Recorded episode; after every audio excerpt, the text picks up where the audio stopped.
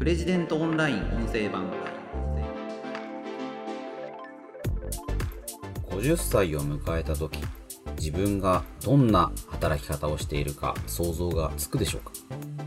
プレジデントオンライン編集長の星野貴彦です。この番組はプレジデントオンラインの配信記事の周辺情報や解説をお届けしています。今回紹介する記事はあなたは高くてまずいレストランと同じ。50歳の元メガバンク支店長に職安職員が告げた残酷な一言という記事です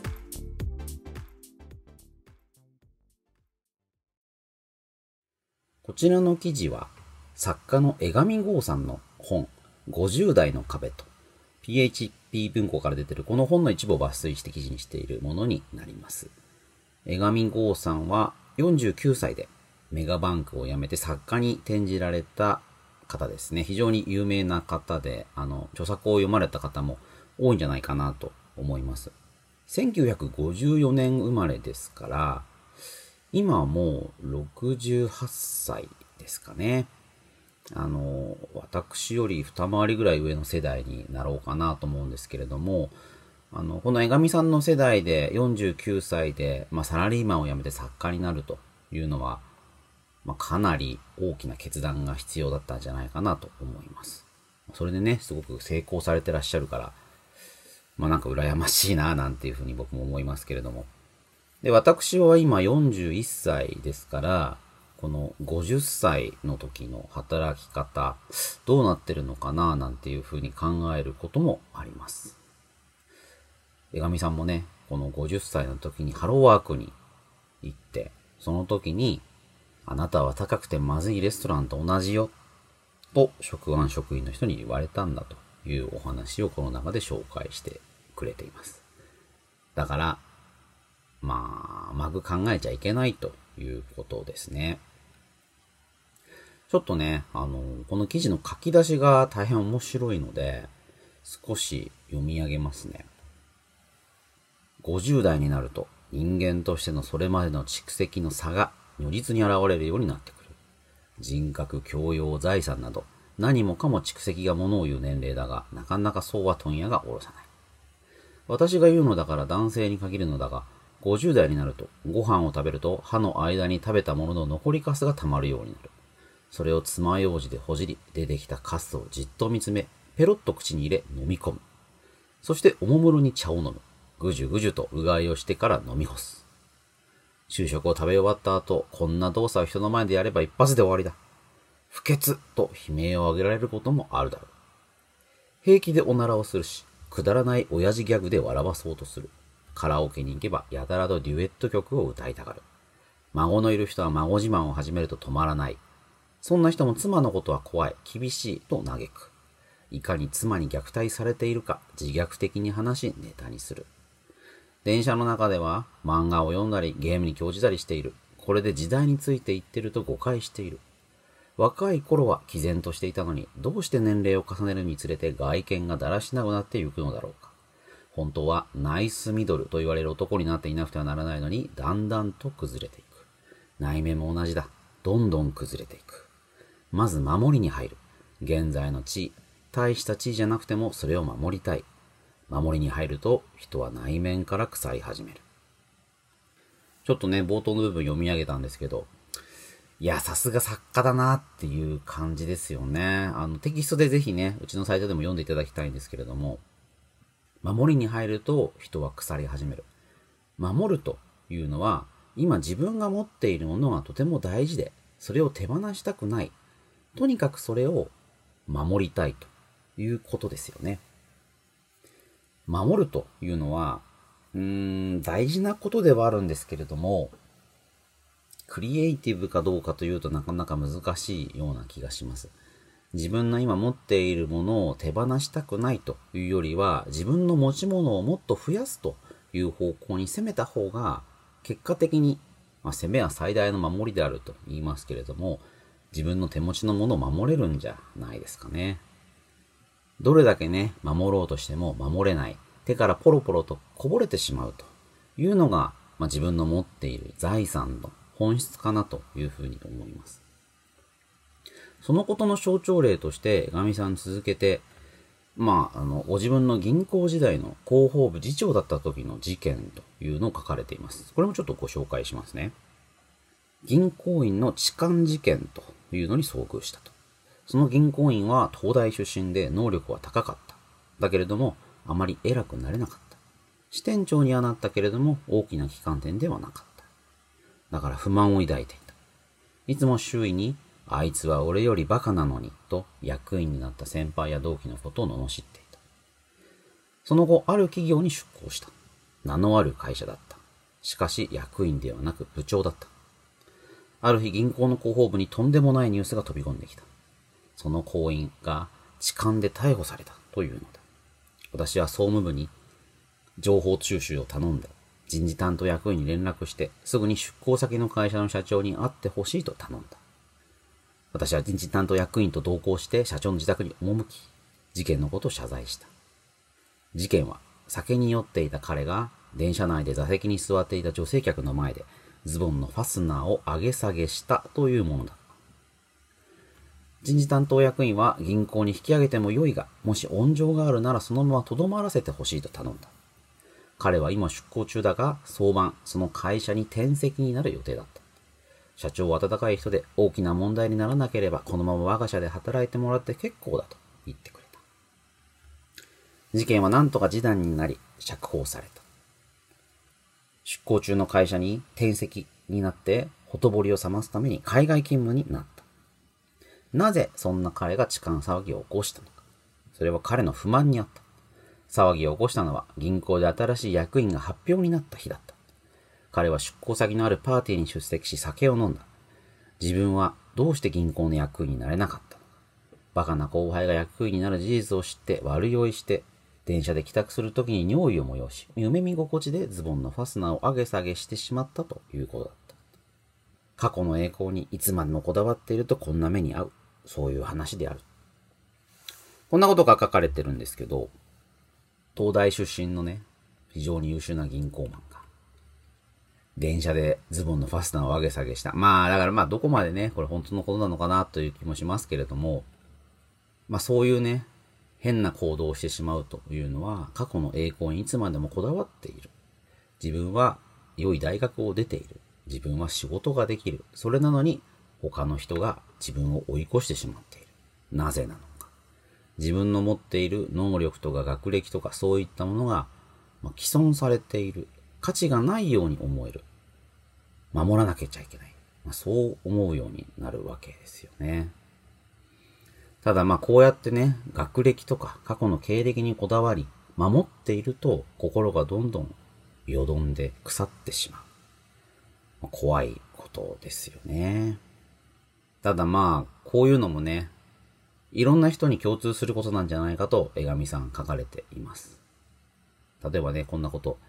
会社員も50代になれば、はっきり出世の明暗が見えてくる。官職に移動となり、安定した身分と給料を取り、仕事に喜びを見出せないまま今の会社にしがみつくべきか。もしくは、新たな道へ踏み出すべきか。そのどちらかで悩む人も出てくるだろう。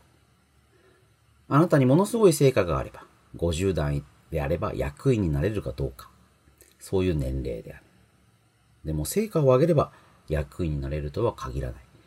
むしろ嫉妬されたり、警戒心を抱かれたりして出世できないことの方が多いかもしれない。適度に無能でごまをすれる人間が出世するのが世の常だ。私も役員間違いなしと言われた時もあったが、もし銀行に残っていたら、警戒されたり、嫉妬心を抱かれたりして役員にはなれず、きっと不満たらたらの人生を送っていただろう。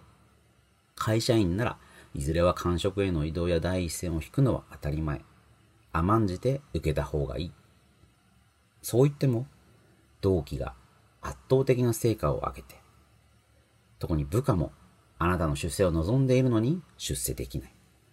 まあそういった状況になればきっと悔しいだろう。いっそのことケツをまくって、外に出て戦おうか、そう思うかもしれない。でも、そういう選択肢がいいとは限りません。ということをね、書かれてるんですよね。まあ、江上さん自身がね、49歳で会社を辞めて作家として独り立ちされているので、いや、だったらね、こう、自分の力を試して、まあ、ケツをまくって、独立、もしくは転職、そういうのもいいんじゃないかというのかなと思いきや、まあ、必ずしもそうでもないということなんですよね。江上さんはこの記事の中で恥ずかしくないなら会社にしがみつけというのをアドバイスされています。うん。なんでそんなことを言うのか。これがね、冒頭に出てくる、あなたは高くてまずいレストランと同じという話なんですよね。50歳の時に、まあ、思うところあって職案に行ってみたと。で、そのハローワークの職員の方に、まあ、こう言われたわけですよね。まあ、どんなやりとりがあったのか、ちょっと紹介しましょうか。あの、ハローワークの相談員の方にね、まずこう言われたそうです。50代になると、この人手不足の中でも1歳上がるごとに10%の求人が減ります。ですから、60歳になるとゼロになります。あなたは何ができますか？江上さんは支店長でした。実績を上げました。こう聞かれます。支店長とは何をするのですか？